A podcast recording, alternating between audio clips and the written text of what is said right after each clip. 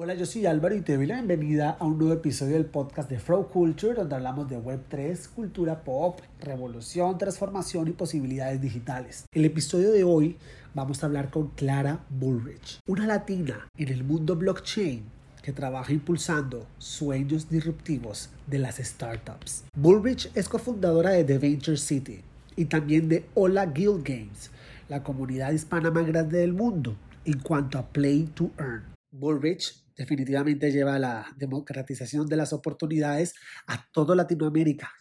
Es argentina y hoy nos acompaña en Flow Culture para hablar de disrupción, cambios y los exóticos iguanacornios. Clara, bienvenida a Flow Culture. Primero que todo, pues muchas gracias por el tiempo, el espacio y, de antemano eh, es admirable el trabajo que haces. Quisiera comenzar esta, esta charla eh, para ti, ¿cómo se deben apreciar las oportunidades? Desde el punto de vista de tu experiencia, cuando apoyas proyectos, ¿por dónde se ven? Mira, la realidad es que lo que me empuja, em, lo que me empuja generalmente en el día a día es entrar en entender las disrupciones que están pasando en el ecosistema. Y entonces generalmente me apoyo en buscar ese tipo de proyectos, proyectos en los cuales me generan un enorme, un enorme miedo, una enorme eh, preocupación, un enorme, o sea, a ver, te voy a dar un ejemplo clarísimo. Todavía me acuerdo el primer día que me subí a un Uber, pensando, ¿qué estoy haciendo subiéndome a un Uber? En el auto de una persona me van a acribillar en la mitad de la próxima esquina. Y esa disrupción se sentía tan incómodo, se sentía tan, tan poco orgánico. Y eso es lo que realmente aprendí a tomar conciencia. Lo que me produce esa sensación de incomodidad es generalmente la disrupción. Y entonces, en vez de irme para el otro lado, trato de lean in, trato de realmente meterme y, y, y, no, no solamente meterme, sino de tratar de de, participar de alguna manera en, en, lo que está gestando. Y entonces em, empecé de la industria financiera y cuando crecimos a un punto que realmente era, era impresionante, mi primera reacción fue, no me puedo dormir complaciente de lo que logramos. Eh, va a venir algo a hacer una disrupción más grande y esa es la oportunidad. Y entonces, eh, pero creo que lo, que lo que me une en cada una de esas cosas es esa sed de educarme, esa sed de aprender. wow. Em, si hablamos de la Web3, eh, los NFTs y todo esto que está naciendo o que nos estamos percatando que existe, porque esto viene corriendo hace rato, ¿esto qué viene a solucionar? O sea, ¿qué oportunidades trae para Latinoamérica esta revolución digital? En una, en una, zona, aceptemos, ¿no? Donde las oportunidades han sido escasas.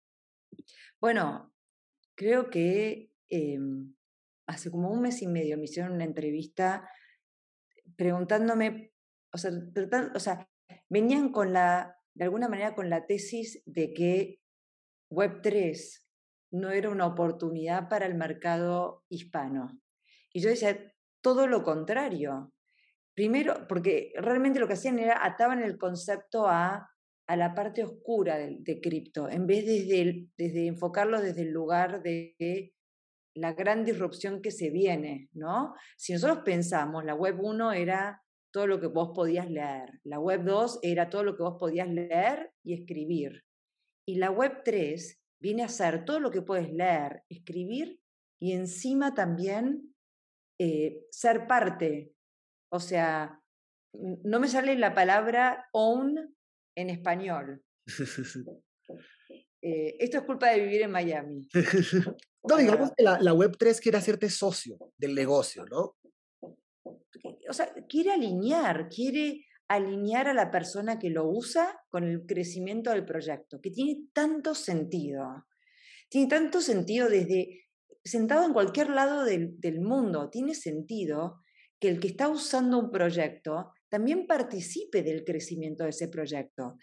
Y creo que cuando entramos en, el mercado de América Latina, en donde cada país es un mundo en el sentido de política, económicamente, pero todos realmente de alguna manera em, tenemos una unión desde el lado de la poca oportunidad, desde el lado de gobiernos que cambian muy rápidamente, eh, o sea, poca transparencia, y entonces de repente em, te encontrás en un lugar, en un, en un momento del mundo, en el cual no importa dónde estés sentado, tenés la oportunidad de ser parte de algo que está gestando. Y no importa si estás sentado en Colombia, en Estados Unidos, en España o en China. La realidad es que tenés acceso a esas oportunidades gracias a la Web3. Entonces, em, creo que por años, eh, eh, todos los que estábamos viviendo en América Latina, no teníamos el acceso real a las oportunidades. Y creo que esta vez, esta vez esas oportunidades están llegando a nosotros. Entonces ya creo que ahora ya depende más culturalmente de la gente el absorber estos conocimientos de Web3. Ya no viene de la mano con la preocupación de no tengo acceso a esto o llego tarde a esto porque no conozco a este o al otro o al otro. No, hoy tenés la oportunidad de llegar temprano a los proyectos. El tema es que, si, es que culturalmente y puedas romper con todas esas eh, críticas que se le pueden llegar a hacer a la Web3.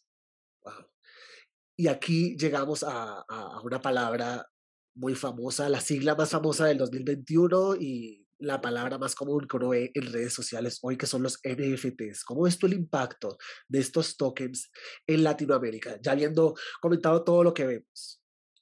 ¿Cuál será el futuro de esto es que, es, que los, los, em, los, los, tokens, o sea, a ver, el, el NFT es un non-fungible token y el non-fungible token quiere decir que no hay un token igual al otro. Es completamente distinto. O sea, un Bitcoin también es un token, pero un Bitcoin es igual a otro Bitcoin. Un NFT no es igual a otro NFT.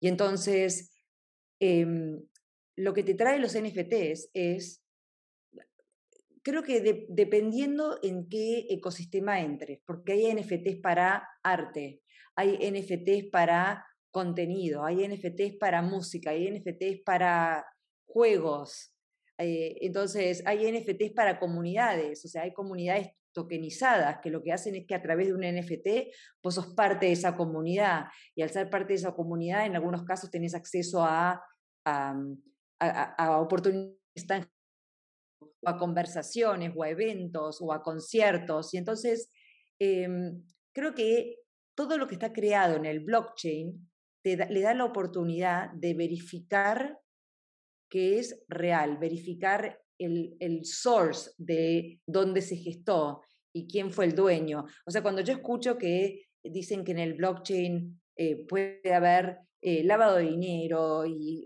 todas estas distintas eh, críticas que se hacen, y mi reacción es, es todo lo contrario, porque todo lo que pasa por el blockchain queda grabado para el resto de la vida. Entonces, tenés la oportunidad de poder mirar y registrar todo lo que va pasando de un lado para el otro. O sea, si vos realmente querés cometer algún, alguna atrocidad, no vas a la blockchain.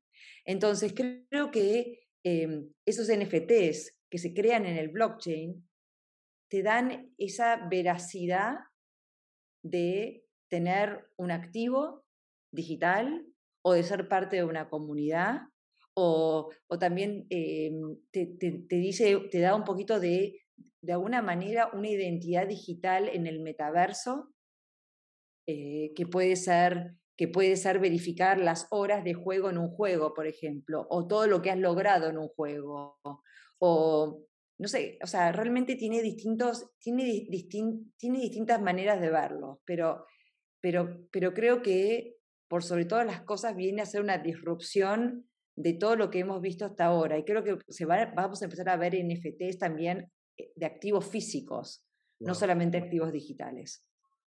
Clara, y es inevitable preguntarte por el, este formato de Play to Earn.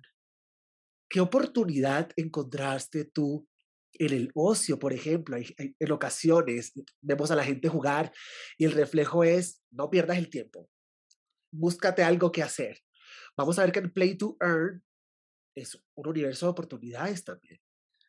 Mira, la primera crítica que se hizo al Play to Earn es que se llama Play to Earn. Y entonces, de alguna manera, significa trabajo. Y el concepto está cambiando a Play and Earn. ¿Y por qué? Porque para nada estás, estás dejando de lado el que el juego sea súper divertido. Esa tiene que ser realmente el punto de partida de cualquier juego. Pero la realidad es que si vos podés estar jugando un juego que es divertido y encima tenés la oportunidad de ganar dinero, ¿por qué no lo harías? O sea, entonces, em, creo que el, el, play to earn, como estaba puesto, estaba queriendo ser dirigido a los gamers.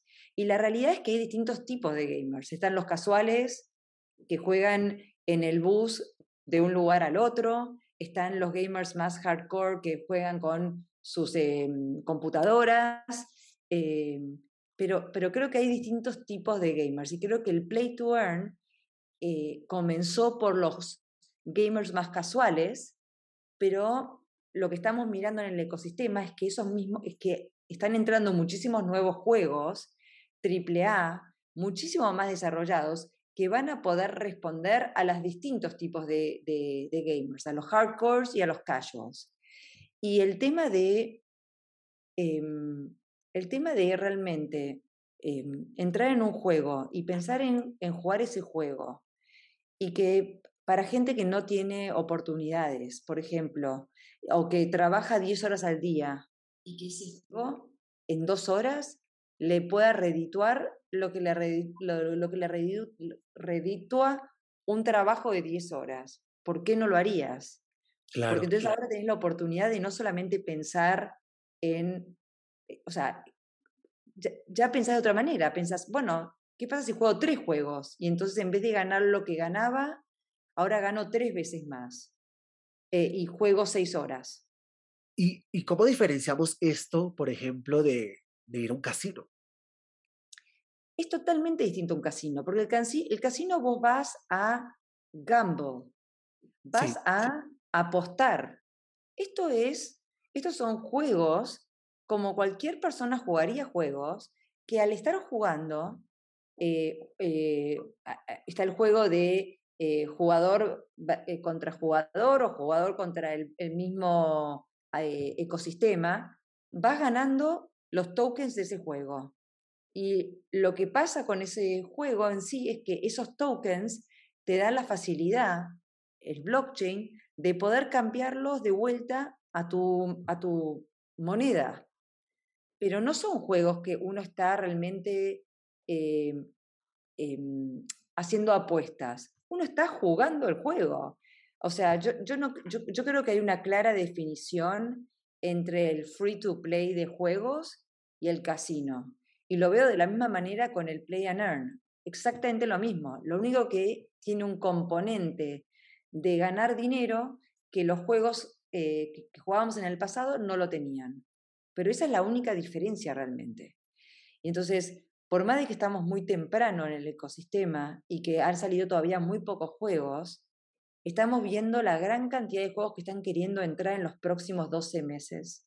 Y creo que el ecosistema, como lo conocíamos va a cambiar completamente y va, a poder realmente responder a distintas personas y a, distintas, y a distintos comportamientos de la gente. Así que yo tengo una gran convicción en esa vertical. E, es notorio. ¿Cómo ves tú eh, Latinoamérica en este formato Play and Earn? En una región donde los NFTs de arte pues son populares por los artistas, por, por la parte visual, pero no todo el mundo está acostumbrado a ir a comprar una pieza coleccionable. Mira, la realidad es que cuando em, nosotros quisimos armar el proyecto de Ola en el mercado hispano, porque vimos la enorme oportunidad que tenían estos NFTs en los juegos en Asia. Y lo que nos dimos cuenta es que el segundo mercado más importante de estos juegos en Asia era Venezuela. Wow. Y, la, y lo que estabas mirando era que porque no había oportunidades en sus países, estaban buscando cualquier manera para poder realmente monetizar. Monetizar. Y entonces, em, así como tenemos países como Venezuela, tenemos países como Argentina, en donde hay una enorme, una enorme, eh, o sea, limitante cuando se trata de oportunidades. Y entonces creo que justamente en América Latina, más que tal vez en mercados desarrollados como Estados Unidos o Europa, el play to earn es enorme, es enorme. Y creo que va a poder darle a la gente la oportunidad de no solamente pensar en el presente, pero también pensar en el futuro y crear esa inclusión social y financiera que muchos de nosotros no llegamos a tener en nuestros países. Entonces, eh, la realidad es que creo que, em, creo que no podría ser un mercado mejor para el play to earn. Lo importante creo que ahora es la educación, es el poder ayudar a, educar a la gente a cómo se usa un wallet, cómo se transfieren los tokens de los juegos a, sus monedas, eh, cómo, cómo sos más eficiente, cómo jugás mejor, cómo ganás más dinero, eh, porque seguramente va a haber muchísimas ocasiones para que la gente meta la pata a la hora de entrar a jugar este ecosistema. Y el ecosistema todavía no es el más fácil de todos para poder utilizarlo. Eh, falta todavía eso porque estamos muy temprano en, el, en, en lo que va esta industria. Pero sí creo que si nosotros podemos aportar a la educación, es una, es una enorme oportunidad que va a ser una disrupción total en nuestro ecosistema. Esto de Play and Earn es algo que quizás una marca pueda aplicar, que se pueda replicar en diferentes negocios o esto es algo que es para jugar y ya. ¿Cómo, cómo utilizarlo como herramienta de gamificación? Mira, yo creo que el, el to earn va a existir en, un montones de, en montones de distintas verticales. Y porque en Latinoamérica nos encanta, ¿no? Hacer cosas que nos beneficios. Mira, una de las cosas que nosotros queremos implementar en Hola es el Learn to Earn. Amén.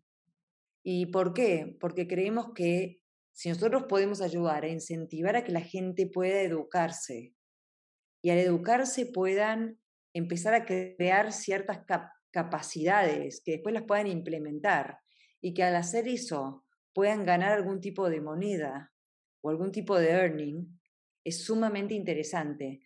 Eh, o sea, no solamente el loop de ellos educarse, sino también de tratar de ayudar a educar a los demás, ¿no? Y que pueda generarse algo en el to earn con la educación.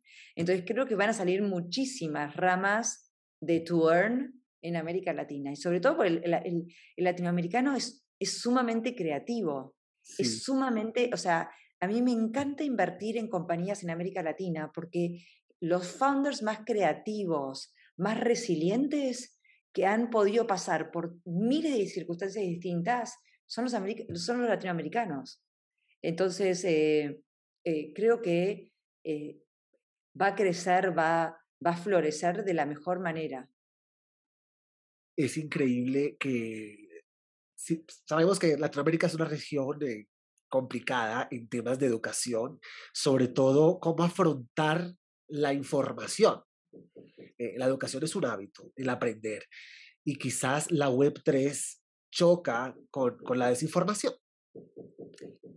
¿Cómo, ves, ¿Cómo ves tú que la Web3 y esta cantidad de oportunidades que trae, porque, porque las trae, va a transformar a la región?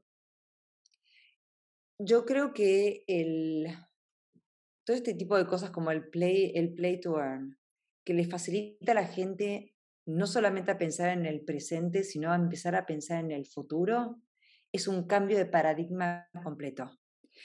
yo me acuerdo haber leído un libro que se llamaba Poor Economics, que hablaba de eh, realmente la mentalidad, el músculo de, del cerebro de la gente en países no desarrollados, en los cuales de alguna manera están, están de alguna manera codificados para pensar en el presente y no tanto en pensar en el futuro, porque vivimos muy en el presente, vivimos con el dinero justo.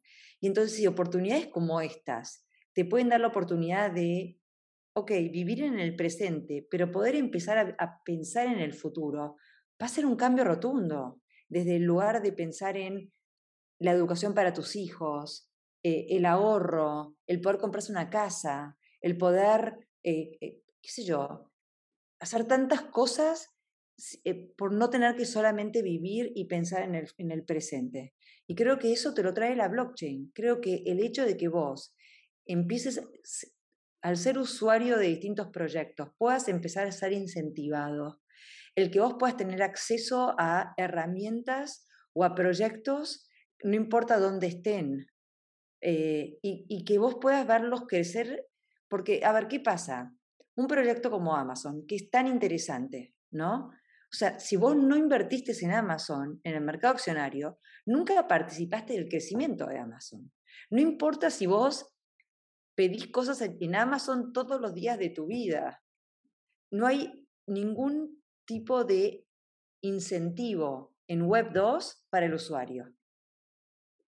Eh, y entonces, ¿cómo esto no va a ser una oportunidad enorme para el mundo entero? ¿Cómo, o sea, a ver, si uno tiene la oportunidad de ser parte de proyectos por solamente utilizarlos y, poder utilizar ciertas herramientas que te generan mayor interés, em, eh, formas de, ahorro, formas de aprender, formas de ser parte de la inclusión social, de ser parte de, de ecosistemas, de comunidades. O sea, la comunidad es el centro de la Web 3. Ya no existe el proyecto que la gente se entera a través de las noticias. Si vos sos parte de ese proyecto, sos parte de su, de su comunidad, vivís en el Discord con ellos, te enterás de primera mano las cosas que están pasando y, y en muchos de los casos hasta podés participar de las decisiones. Eso nunca lo hemos vivido en el pasado. Entonces, em, yo creo que los que están en contra de la Web 2 es porque realmente o no han entrado a entender el ecosistema en profundidad o realmente tienen proyectos en los cuales no están incentivando al usuario. Pero creo que cuando uno está creando en Web3, está dando a las otras personas una oportunidad de ser parte de eso, de ser parte de las decisiones, de ser parte de los, del crecimiento monetario, de ser parte de la comunidad, que es me parece que es sumamente interesante. Clara, el tiempo vuela y lo quisiera cerrar esta charla sin dos preguntitas que tengo ahí. Y es que la claridad con la que hablas de, de estas oportunidades y de la Web3 es impresionante, es contagiosa.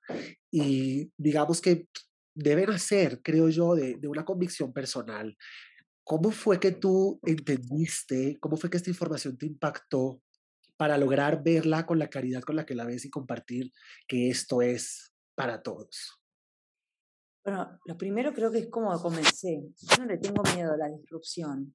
Creo que em, hay, una enorme, hay una enorme importancia en poder entender esas disrupciones lo más temprano posible y poder ser parte de ellas. Em, eh, o sea, siempre me gustó, siempre estuvo en mí la necesidad de entender qué pasa en el futuro, cuáles son las herramientas que hoy se están gestando para poder evolucionar. Y, me encanta el aprendizaje. Y entonces yo, yo hice un, pivote de la industria financiera a la tecnología, porque realmente creía que la tecnología, como estaba puesta, iba a ser la gran disrupción de todas las distintas industrias, de la industria en la cual yo, yo era parte, yo tenía una empresa. Em, y, y realmente quería entender esa disrupción que seguramente iba a ser disrupción de mi propia compañía. Y así fue como formé una compañía en, en, tecnología tradicional y tuve la oportunidad de, de, trabajar muy, muy de la mano con muchos operadores y entender la tecnología desde adentro.